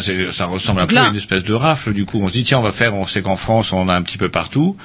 Alors, donc ils sont passés à l'OFPRA, rejet. Ils sont passés à la CNDA, rejet. Justement, par manque de preuves. Ce qu'on expliquait tout à l'heure. Euh, Ils ne pouvaient pas prouver matériellement qu'ils étaient men- menacés dans leur pays d'origine. Donc à ce moment-là, ils deviennent sans papier. Une fois qu'ils sont déboutés, ils deviennent sans papier. Et c'est là que la préfecture entre en jeu. C'est-à-dire quand on dépose, là après, on peut demander une- faire une demande de régularisation si on, justifie, si on a justement des critères d'intégration et euh, Valls a sorti une fameuse circulaire qu'on attendait depuis des années, en décembre euh, 2012, qui fixe les critères de régularisation. C'est quoi les critères de régularisation? Alors par exemple, pour, euh, pour, cette famille, pour une famille avec enfants scolarisés, c'est minimum 50 présences et 3 ans de scolarisation pour les enfants. Ce qui était le Pour cas. un des enfants. Et là, Là, en l'occurrence, c'était plus que... On avait 6 ans de présence en France, on avait plus de 4 ans de scolarisation pour euh, les, les aînés, Dans ce cas, il n'y a pas de souci. et On aussi parmi les critères, après il y a d'autres critères qui sont plus subjectifs, par exemple la pratique de la langue française, là en l'occurrence... La, euh, la volonté d'intégration. voilà, euh, est-ce qu'ils sont partis des associations, est-ce qu'ils sont investis dans le bénévolat, dans, dans la vie locale? C'est des choses aussi qui sont prises en compte. Alors comment se fait-il que, alors que vraisemblablement il, remplissait les, les cr- les critères de la circulaire, on prend une mesure. Alors il faudrait quand même rappeler aux auditeurs que tout ça, ça coûte des sous parce que on, apparemment on a euh, comment euh, euh, préparer, comment affréter un avion spécialement pour ça. Donc tout ça, c'est l'histoire qui coûte des sous. Et euh, pourquoi on décide ça pour ce monsieur sans même qu'il puisse avoir le moindre recours? Je comprends pas bien. Qui prend cette décision là? La préfecture.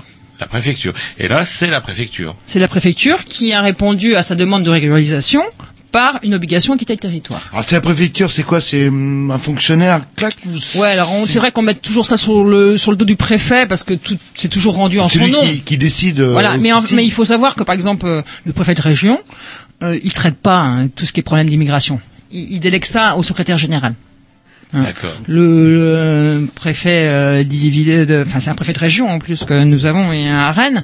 Lui, il traite les autres affaires. En ce moment, je, je l'ai rencontré sa famille dans un autre contexte. C'est vrai que c'est ce qu'il disait. Il arrive de Corse, mais il pensait pas qu'en Bretagne, il serait aussi euh, depuis qu'il est arrivé là, Bon, tout pète. En venant Hein. de Corse, oui, je pense Non, que. mais, non, mais il- c'est ce qu'il disait. Il, ouais. il regrette, il, re- Ouais, un il- truc avant retraite. il euh, regrette la Corse. Et depuis, entre, entre- entre les, les bonnets rouges et tout ce qu'il a vécu depuis qu'il est ici, plus les, les problèmes climatiques, et, enfin les, les intempéries et tout ça. Mais non, lui, euh, franchement, d'ailleurs nous en tant que militants, dès qu'on s'adresse à la préfecture, on, a comme interlocuteur le secrétaire général qui, lui signe toutes les obligations de quitter le territoire et qui, gère justement au quotidien tout ce qui est immigration. On s'écoute un petit disque. euh, Allez, un petit morceau, tiens, un petit morceau de rock'n'roll et après on reviendra Oui. un petit peu sur les problèmes techniques. Oh tiens, un vieux morceau que j'ai redéniché en mettant à jour ma liste iTunes. Tiens, The Cramps, une, une version de plus de cet excellent morceau de Peggy Lee Fever.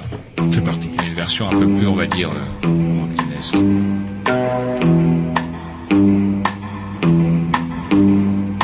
No one knows how much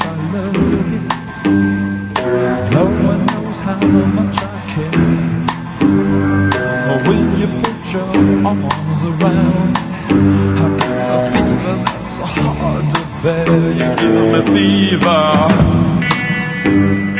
When you kiss me, fever when you hold tight. Fever. Fever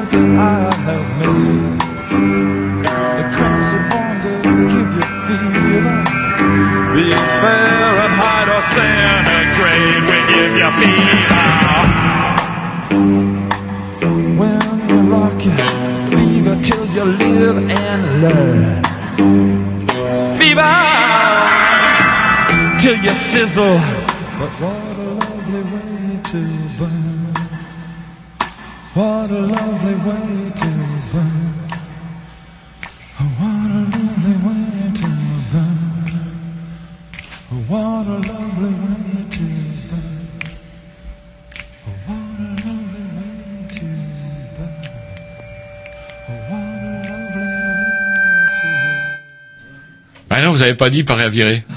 Vous devez dire paré à virer. Moi, je dis virer. Il on dit est à l'antenne. Et peut-être qu'ils comprendront qu'il nous faut enfin une putain de lumière rouge. Euh, J'avais envie qu'on revienne, donc euh, on parlait tout à l'heure, euh, je le dis aux auditeurs qui auraient été un petit peu perdus dans tout ce méandre administratif, de, tout- comment de, différentes formules ou des différents sésames qui pourraient permettre plus ou moins de rester en France. En l'occurrence, on se retrouve le dernier recours, donc pour résumer les épisodes précédents, c'est la préfecture. Une fois que l'OFPRA et le CNDA vous ont rejeté vos dossiers, c'est la préfecture et la préfecture sur des critères euh, qui, malgré, il y a- il y, a une circulaire, vous nous rappeliez la, la circulaire Valls. Mais qui n'est pas une loi. Qui n'est pas une loi. Alors c'est quoi la différence entre une circulaire et une Bah, loi C'est-à-dire que euh, on peut pas Ça- faire valoir une circulaire au niveau euh, de la légalité devant un tribunal. Ça n'a pas la force d'une loi. Quoi. C'est, c'est euh, chacun, euh, la- chaque préfecture Interprète hein, un petit voilà, peu des- l'interpréter des comme elle le souhaite. quoi. Ouais. Donc c'est c'est un petit peu focus à cette histoire-là. Tout à fait. Et le gouvernement multiplie les circulaires, hein, euh, notamment euh, concernant l'immigration. On a eu une circulaire aussi qui, qui était euh, sur, par rapport à la situation des, des Roms et des évacuations de camps, euh, qui a été, euh, qui était plutôt positive, mais qui n'a jamais été appliquée. Jamais, jamais, jamais. C'est donc c'est ce qu'on dénonce aussi. Et on parlait aussi de. Est-ce qu'il y a une politique européenne euh, en termes d'immigration? Ou Est-ce que c'est chaque État qui gère son immigration selon Non, non, non, justement, c'est de plus en plus l'Europe et la, la, la France là va être contrainte justement aussi là bi- bientôt de de, de s'aligner sur les euh, sur les directives européennes. ce qui va peut-être les arranger ou Alors, pas C'est ça- quoi les directives ça dépend. européennes C'est Alors, ouvert Ça dépend ou- dans quel sens on se arranger qui le gouvernement ou les étrangers? Les étrangers en situation Oui, irrégulière, c'est plutôt ça, Euh, disais. non, pas forcément dans, ce- dans, dans ce sens-là. Il faut, il- il- bon, c'est vrai qu'on on se plaint beaucoup de la, la, la situation de la France, mais euh, on n'a pas grand-chose à envier à nos, à nos voisins européens. Mm. Là, il y a une réforme de l'asile qui est en préparation, qui nous inquiète beaucoup, ou qui s'oriente justement pour les familles qui sont euh, déboutées, donc euh, qui ont, pour qui le- le- l'asile a été refusé. Euh, là, il y a eu une concertation auquel nous, en tant que MRAP, on a participé, puisque ça c'est euh, une des fameuses démocraties participatives. Là, on consulte tout le monde et comme ça, on a bonne conscience. Et puis, en fait, tout est décidé d'avance. Donc, euh, et là, euh, notamment toutes les associations qui ont participé à cette à cette concertation sur l'asile euh, ont, été euh, très très surpris de, de- des- premières annonces qui ne sont pas encore officielles, mais qui ont qui s'orientent notamment vers des centres semi-fermés pour euh, pour accueillir euh, ces personnes, les personnes qui sont déboutées, afin de les reconduire euh, plus euh, efficacement vers leur pays d'origine, alors que ça n'a jamais été évoqué au cours de cette concertation.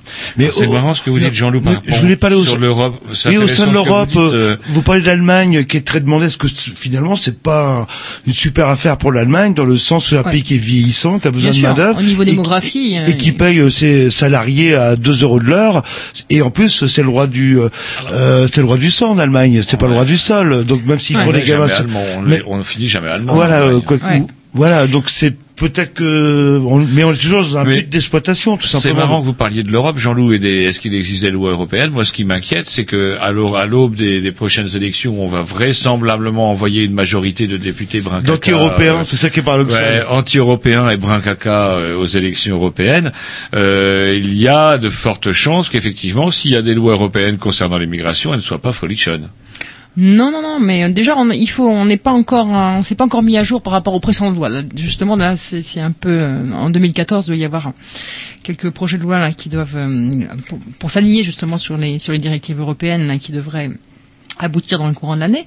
Mais, mais c'est vrai que non, non, euh, l'Allemagne notamment, c'est vrai qu'ils ont, ils ont besoin d'accueillir l'immigration. Et ils hein. sont tranquilles, euh, ils seront jamais allemands, de mais, toute façon, les mais, mais ils sélectionnent, ils sélectionnent, ils, sé- ils sélectionnent beaucoup. Ils sélectionnent beaucoup. On va s'écouter un dernier petit dix et puis après on va embrayer. Il, nous, il est 21h30 et plus que temps de parler des cas particuliers. particuliers De Rennes, en fait, de pour Rennes, on avait dit qu'on en parlerait. Ah, mais attends, ça fait Alors, 20 si- minutes, non, non, mais là. vous savez pourquoi, Jean-Loup? Parce que si vous vous étiez élevé, vous auriez vu qu'il est en train de regarder un dessin animé pornographique sur euh, sur Internet et que du coup, il est absolument pas à l'émission. C'est parti, c'est euh, c'est ma programmation, non? Oui, non, oui.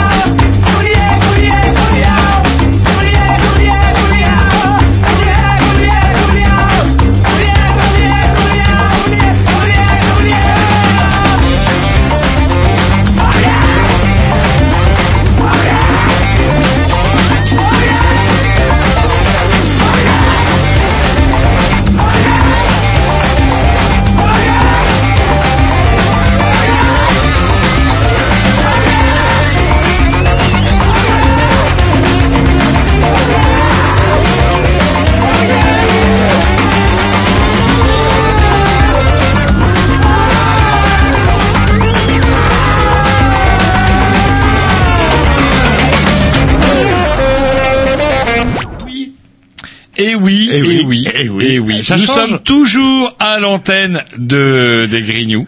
Voilà. Il n'y a mercredi. toujours pas de lumière rouge et Jean euh, Tom ne sait toujours pas qu'il faut dire parer à virer et que moi je dis virer. Mais non, mais il a, eh, j'ai entendu- J'ai gueulé Il Non, est- eh, J'ai mon oreille qui bourdonne tellement il a hurlé. toi, il a là. rien dit.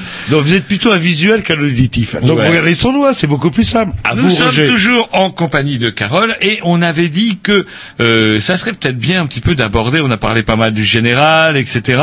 Et ce serait peut-être bien un, petit peu d'aborder le cas de notre bonne ville de Rennes. Alors on a dit que c'est pas à Rennes exactement, c'est à Saint-Jacques. Rennes Saint-Jacques c'est sur la commune de Rennes ou euh, sur euh, Non, Saint-Jacques. Saint-Jacques, c'est Saint-Jacques, attendez. Mais on dit parfois Rennes Saint-Jacques. Oui, donc Saint-Jacques. C'est l'aéroport, excusez-moi. Donc ça n'existe pas Rennes Saint-Jacques à part Non, c'est Saint-Jacques, attention, faites Alors pas de... j'ai su qu'il n'y avait pas seulement les centres de rétention qui étaient qui se rapprochaient des aéroports, il y avait également les, les tribunaux destinés aux comment aux sans-papiers, notamment à Paris, si À je ne dis Paris, pas de bêtises. Oui, tout à Ah, fait. Ah, au Ménil-Amelot, où a été placée justement la famille arrêtée hier euh, à Rennes, ils ont été placés euh, après le refus d'embarquement au centre de rétention du Ménil-Amelot, où depuis euh, quelques mois, ce qu'on a pourtant vivement combattu, mais il y a maintenant un tribunal d'exception qui, qui euh, juge les étrangers sur place. On juge au pied des pistes, ça veut dire qu'on peut être expédié en 24 heures. Voilà, c'est formidable, mais en plus c'est très loin, c'est très excentré de tout, alors que ce sont des audiences publiques, et donc euh, c'est compliqué pour les familles euh, de pouvoir assister aux audiences. Et avant de rentrer, euh, de rentrer dans les cas concrets, euh, si je vous parle de l'affaire Leonarda, ça n'a pas fait du mal en fait, euh, où plein de gens sont investis en croyant d'être une bonne cause et puis que finalement, euh, euh, ça fait, on s'est fait, enfin beaucoup de gens se sont fait un petit peu avoir. Ouais, C'est vrai que le traitement médiatique de l'affaire Leonarda a été catastrophique, notamment par, par Valls et, et par Hollande également.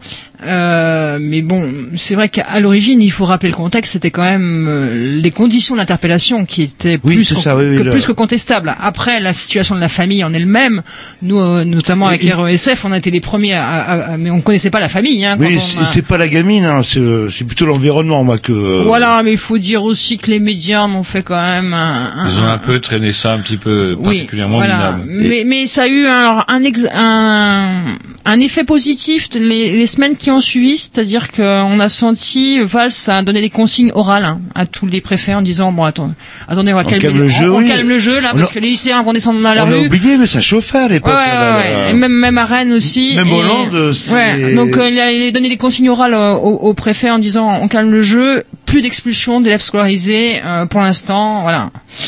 Et puis en fait, y a, justement, il y a eu un le placement d'un d'un lycéen euh, un mois plus tard, je crois, hein, au centre de rétention de, de Rennes qui avait été interpellé dans la région parisienne. Parce qu'il faut, faut savoir que les gens qui sont placés au centre de rétention de Rennes euh, font pas forcément été arrêtés non, non, dans la région. Non, non, non, non, c'est le Grand Ouest. Et là, en l'occurrence, c'était un gamin euh, qui venait euh, pour le week-end. Il s'est fait interpeller au Mans dans, dans le TGV. Et, et là, tout de suite, euh, ça, moi, j'ai été assailli de coups de téléphone de Paris en disant euh, attention, attention, lycéens euh, enfermés. Et là, euh, sur Facebook, ça a été impressionnant. Il y avait déjà un appel à manifester, à descendre dans la rue dans tous les lycées de France. Et c'est Payon qui a téléphoné et je suis allé récupérer le gamin à 22h le soir parce qu'il avait décidé de le libérer. Et évidemment, quand ils sont libérés, on les lâche en, en- en pleine nature, euh, de jour comme de nuit, et démerde-toi pour rentrer chez toi, quoi. Alors à Rennes, donc du coup, on avait dit qu'on aborderait un petit peu les cas de Rennes.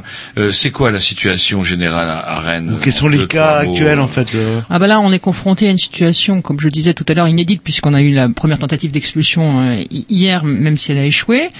Euh, Il y a un durcissement euh, qui correspond justement avec la nomination de Hollande où euh, on a eu un, un changement de secrétaire général qui a été nommé justement par le gouvernement socialiste, quelqu'un qui est issu du PS, hein, qui est à la tête de cette préfecture euh, actuellement. Et là, depuis, tout s'est dégradé au niveau des conditions d'accueil des étrangers, c'est-à-dire que là maintenant, on a des files d'attente devant la préfecture comme on n'a jamais connu et, et, et- et un traitement euh, voilà humainement euh, très très difficile. C'est-à-dire que si on n'est pas accompagné d'une association, on n'a aucune chance de voir son dossier aboutir.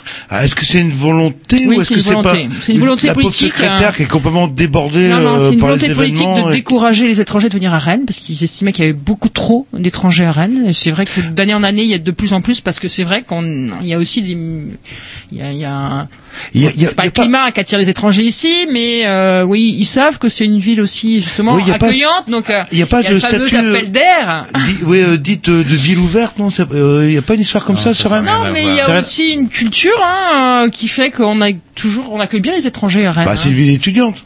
Ouais, à partir de, il y a un Ouais. brassage, Et donc forcément. euh, effectivement, euh, ah ouais, ça serait carrément. Mais pour les, les, les- les- mais le, le problème, c'est que ça se traduit quand même par des expulsions aussi. Au final, c'est pas le bon choix pour eux de venir à Rennes. Si effectivement la politique à Rennes est des, Euh, non, il y a, très- il y a pas, il y a pas énormément d'expulsions. il n'y a pas énormément Il y a d'expulsions. beaucoup de tentatives, enfin de voilà, c'est-à-dire qu'on on les, on les met. On va essayer de les faire euh, partir ailleurs, j'ai l'impression. Oui, c'est ça. On, là, met- on fait tout on pour leur pourrir, pour leur pourrir ou- la vie. C'est-à-dire que voilà, ils sont, ils ont des, des- il y a des procédures, ça dure des mois, voire des années. Pendant ce temps-là, les gens sont sans logement, sans ressources. On, On essaye de accentue les, la précarisation pour leur dire, bah, vous voyez bien dans quelles conditions vous vivez, c'est plus possible. voilà, rentrez chez vous. Vous voyez bien que vous voilà. allez, on va vous faire de la misère. euh, Voilà. Parce que alors ça c'est ouais parce que c'est tout cela est assez hypocrite et kafkaïen. On vous enlève vos papiers, on vous enlève tous les papiers qui pourraient vous permettre de travailler.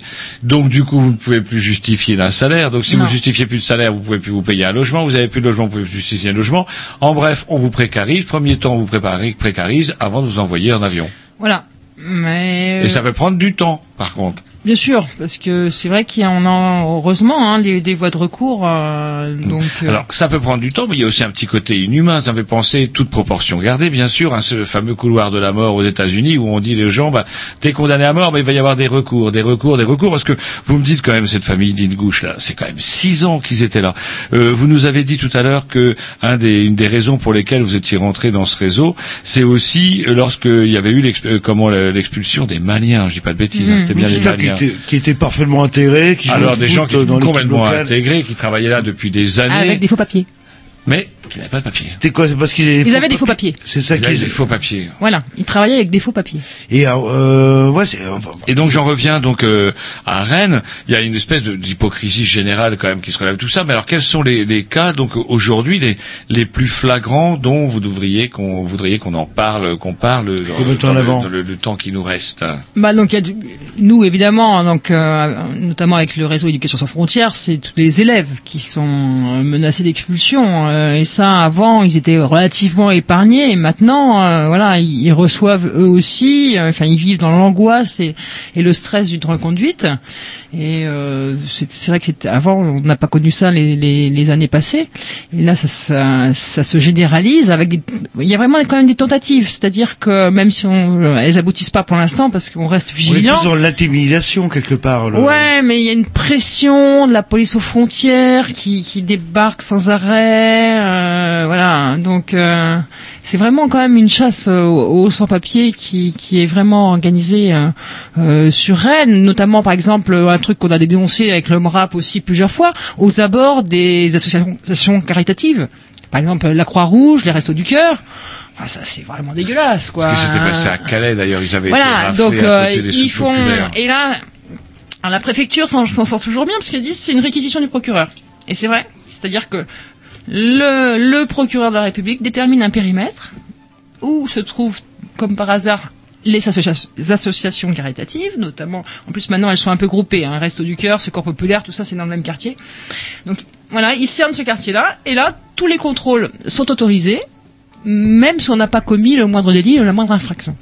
Donc c'est du faciès, au faciès quoi. Mais le préfet, euh, c'est pas lui qui décide. Il est. euh, C'est le directeur. C'est un- Procureur. C'est une. Ah, c'est le procureur. C'est là. une courroie de transmission en fait. le- Ouais. Donc euh, ça, on l'a dénoncé plusieurs fois. Ça, certains juges l'ont condamné, et puis mais ça continue quoi. Donc euh, Est-ce que on, euh, si le procureur agit, c'est parce que à ce moment-là, il y a, je sais pas moi, il y a une, un problème Alors- lié à l'ordre public pour ouais, mais il y a toujours, à chaque fois, on va nous dire que c'est parce que voilà. Il y a des gens qui ont porté plainte, des bons non, Français non, un peu non, qui qu'il y a un risque. Enfin, c'est toujours invoquer les stupéfiants ou autre chose. Enfin voilà, il y a toujours un prétexte bidon pour justifier euh, cette pratique quoi. D'accord. Donc du coup, est-ce qu'à Rennes, par contre, euh, il y a des, euh, je sais pas, vous disiez donc effectivement Rennes serait plus vue comme une ville accueillante de la part, euh, de la part de la- du côté des migrants. Mais Est-ce peut-être que peut-être grâce à vous, euh, si j'étais d'extrême droite, je vais vous attirer. C'est ce que euh, nous dit notamment la municipalité rennaise, qu'on qu'on- qu'on provoque l'appel d'air. Alors est-ce qu'il y a des, des nationalités ou des origines qui sont plus représentées à Rennes qu'ailleurs? Oui, oui, bien sûr, comme dans chaque ville. Alors à Rennes notamment, on a Alors, c'est marrant, beaucoup dites de. ça comme dans chaque ville, ça je le savais pas. Dites-nous. un Bah petit si, peu. si, si. euh, par exemple, vous allez à Angers, vous allez avoir beaucoup de Somaliens, d'Érythréens. Euh, Nantes, bah, tunisien, mais depuis de, de nombreuses années. Euh, Rennes, par exemple, on a une spécificité, c'est la Mongolie. Ah, on fait dans le mongol, on peut Oui. dire mongol. Oui, oui, énorme. Alors qu'ils sont très, très- chinois la ou plus, la plus que- importante euh, communauté euh, mongole en France, c'est à Rennes. Pourtant, c'est euh, vrai. Ouais. Et on va être super bon en Alors ils sont bons en haltérophilie Ah bon? Et en domptage de chevaux. Alors Ah c'est oui, quoi ça, parce que en, en Mongolie euh, ils sont assis apparemment sur des euh, des réserves. Ah, ils vont peut-être Oui, mais que le pays aurait tendance mais à se développer. par contre. quelques-uns commencent à demander le retour volontaire. Ouais, j'ai cru savoir que la Mongolie était assise avec le cul sur des tonnes de charbon, notamment, que ça Bah, oui, on sait pas trop ouais, si c'est un fantasme ou pas, mais le, le- il y a beaucoup de rumeurs circulent, oui, comme quoi euh, il y a des richesses en Mongolie. Donc, euh, mais pour l'instant, elles ne profitent euh, comme souvent que général. qu'au chef d'État. On s'écoute Un petit disque, Un c'est petit on parlera peut-être ouais. des urgences. Il y a urgence et des contacts, etc. Ça serait peut-être bien qu'on Mm. en parle. Il nous reste un quart d'heure. On écoute un petit disque en programmation à qui? Atom avec Laura Mvuda et c'est Green Garden. Ah ouais? Ouais. Tu me mettras Raphaël Salik pour finir. Ça va, c'est du. euh, Ok. Take me outside, sit in the green garden. Nobody out there, but it's okay now. Bathe in the sunlight, don't mind if rain falls. Take me outside, sit in the green garden. Oh, I, oh,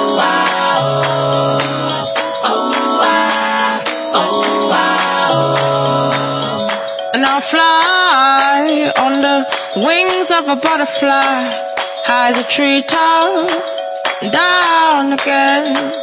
Putting my bag down, taking my shoes off, walking the carpet, a green velvet.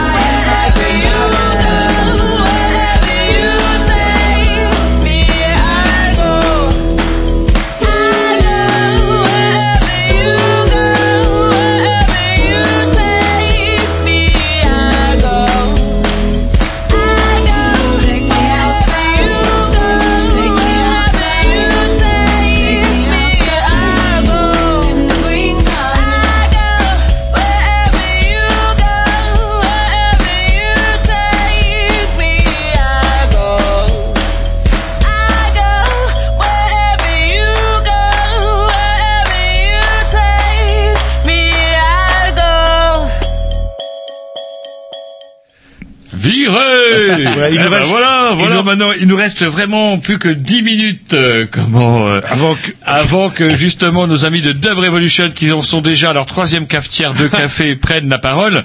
Euh, je voudrais et je vous vous assure, il y en a un qui a une tête de sans-papier, une tête de serbe et fiche la trouille. J'ai jamais fait gaffe. euh, quand on est confronté, donc vous, vous avez eu bah, le geste effectivement de, de rejoindre le MRAP, etc.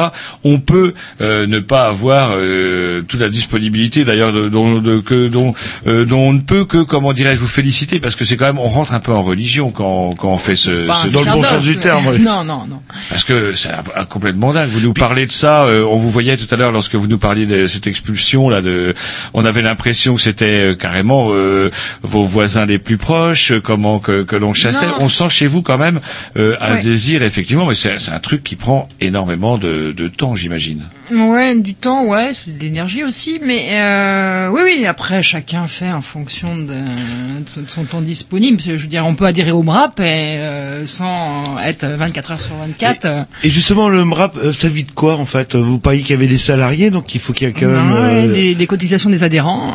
Ouais, il n'y a pas de subvention Il y a pas de de- l'État. Ouais, le- si, si, euh, c'est pas reconnu d'utilité publique. Si, si, si, si, il y a Bah, quelques, depuis 1948, je quelques, quelques subventions, mais il faut aussi euh, les, ju- enfin, justifier le projet. Hein. Mm-hmm. Euh, Alors, je vais pas évoquer ça, mais on, on a aussi des projets euh, au MRAP, justement. euh, chaque année, on essaye de monter. Là, l'année dernière, par exemple, on a fait poser une plaque commémorative euh, sur un ancien camp d'internement de, de nomades à Rennes, dont beaucoup de gens euh, ignoraient l'existence. Pendant la guerre? Euh, oui. Et, euh, Et oui, c'est vrai oui. qu'on oublie que les tziganes, euh, Voilà. En, en Là, là, pourcentage, c'était ont ce qu'on plus, appelle maintenant plus les gens du que voyage. les C'était des Turcs. Français hein, qu'on internait dans ces camps à l'époque. Alors donc du coup euh, sur Rennes, est-ce qu'il y a des, des, des, des urgences dont vous voulez parler euh, Comment maintenant? Je sais pas. Est-ce qu'il y a comment? Il y en a énormément. A. Je- C'est difficile de, de faire des cas particuliers par rapport au- à toutes les situations, hein, euh, mais euh, des gens qui, qui peuvent être euh, Par contre, comme pas mal d'élèves scolarisés apparemment qui ont des soucis, semble-t-il. Ah oui, non, mais c'est- vrai que c'est notre principal euh, enfin, euh, combat, notamment avec le réseau Éducation sans frontières. Mais euh, là, euh, je dois dire qu'on est sollicité par tous les établissements scolaires. On a des appels tous les jours. On fait des réunions d'information. On va rencontrer les profs. On va rencontrer les élèves. Euh, Les chefs d'établissement, c'est un petit peu plus difficile parce qu'on se rend compte qu'ils sont un peu euh, C'est plutôt ouvert euh, l'accueil. un, un peu timide, un peu de plus en plus timoré, de plus en Droit plus frileux.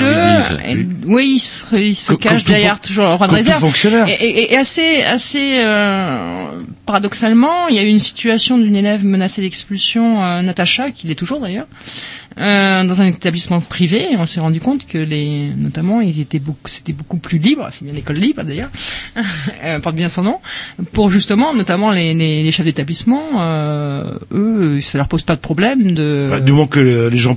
comment ça se euh, Qui c'est qui paye, au fait, établissement privé C'est la famille C'est le. Oui, Là, en l'occurrence, c'était la famille. Mais et on a de plus en plus hein, d'enfants étrangers dans les écoles privées. hein. Ah, vous titillez. Attendez, Ouais, vous je allez bien, parler d'école privée. Ah, Jean-Luc devient fou. Ah, mais moi, il y a je- ça et l'apprentissage. Il y a deux mots. On lui dit apprentissage, il devient fou, et école privée, il devient Non, fou. et, et vélo aussi. Il y, a, il y a aussi vélo. Il y a aussi vélo.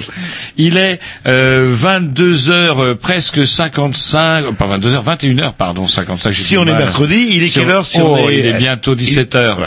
Et donc du coup, il est plus que temps de, de peut-être de donner un contact. Si on peut, on veut joindre le MRAP, on fait quoi? On va sur Internet ou il y a un numéro de téléphone ou euh, il y a des permanences? Oui, il y a des permanences. Alors, euh, dans le Blône, tous les mardis et les jeudis après-midi de 14h à 18h. Ouais, c'est vrai, je vous, je vous torture parce que c'est moi qui ai la carte devant les yeux. Et euh, on a aussi une permanence juste à côté de, de vos locaux ici à, à Morpas le mardi après-midi. Hein et puis sinon c'est sur rendez-vous. Donc il y a un téléphone fixe mais je- que je ne connais pas par cœur que, que vous, avez, que vous avez donné à l'antenne. Mais c'est un répondeur puisqu'on n'est pas là en permanence. Sinon je peux, euh, si vous le souhaitez, donner mon numéro de portable.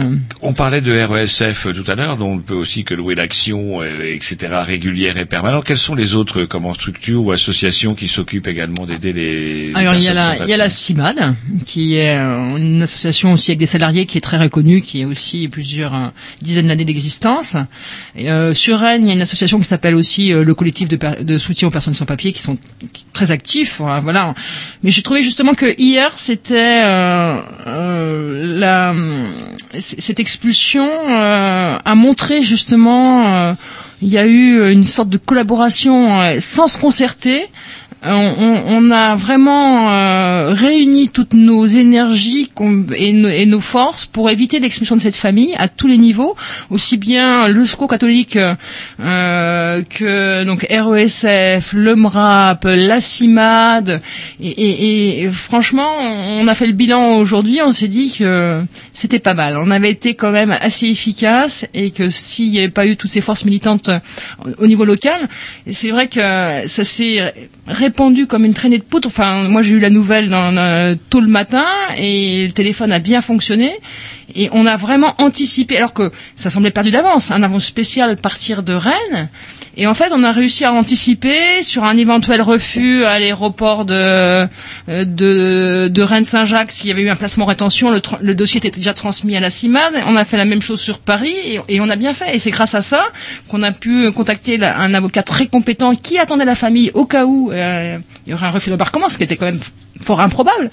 Et tout ça, euh, ça s'est mis en place presque naturellement, sans se concerter. Et voilà, je- on était assez contents de nous hier soir quand on a appris la libération de la famille.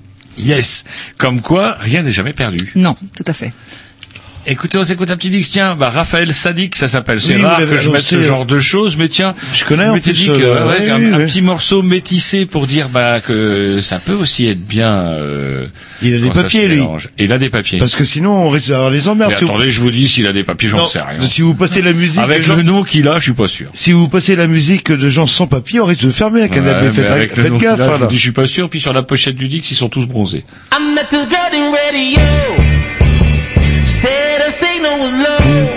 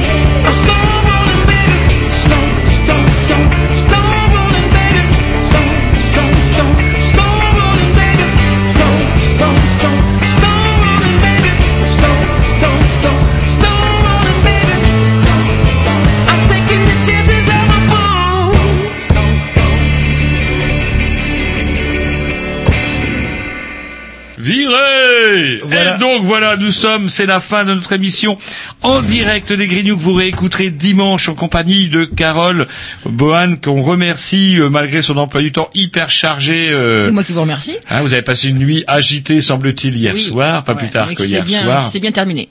Il y en aura sûrement d'autres. Oui. Donc, si, chers auditeurs, vous avez aussi envie d'intervenir, euh, on n'a pas dit euh, pour, euh, comment dirais-je, euh, intervenir On ne serait-ce qu'au niveau humain. C'est le mot humain, je pense, qui serait bien de rappeler. de On retrouvera tous les contacts sur le blog des Grignoux. Il suffit de taper les Grignoux sans X, sans S sur Internet et on laisse la place à Dub Révolution. Qui, il y en a, qui- je suis sûr qu'il y en a un qui a pas ses papiers. Je sais pas. C'est celui qui a les cheveux en Ouais. vrac sur le chignon, qui a un Non, chignon. non, non, lui, il a ses papiers, c'est l'autre. Non, non, à mon avis, c'est celui qui a le chignon. On salue. cheveux longs, moins on a de papier. On vous dit salut, à la semaine prochaine.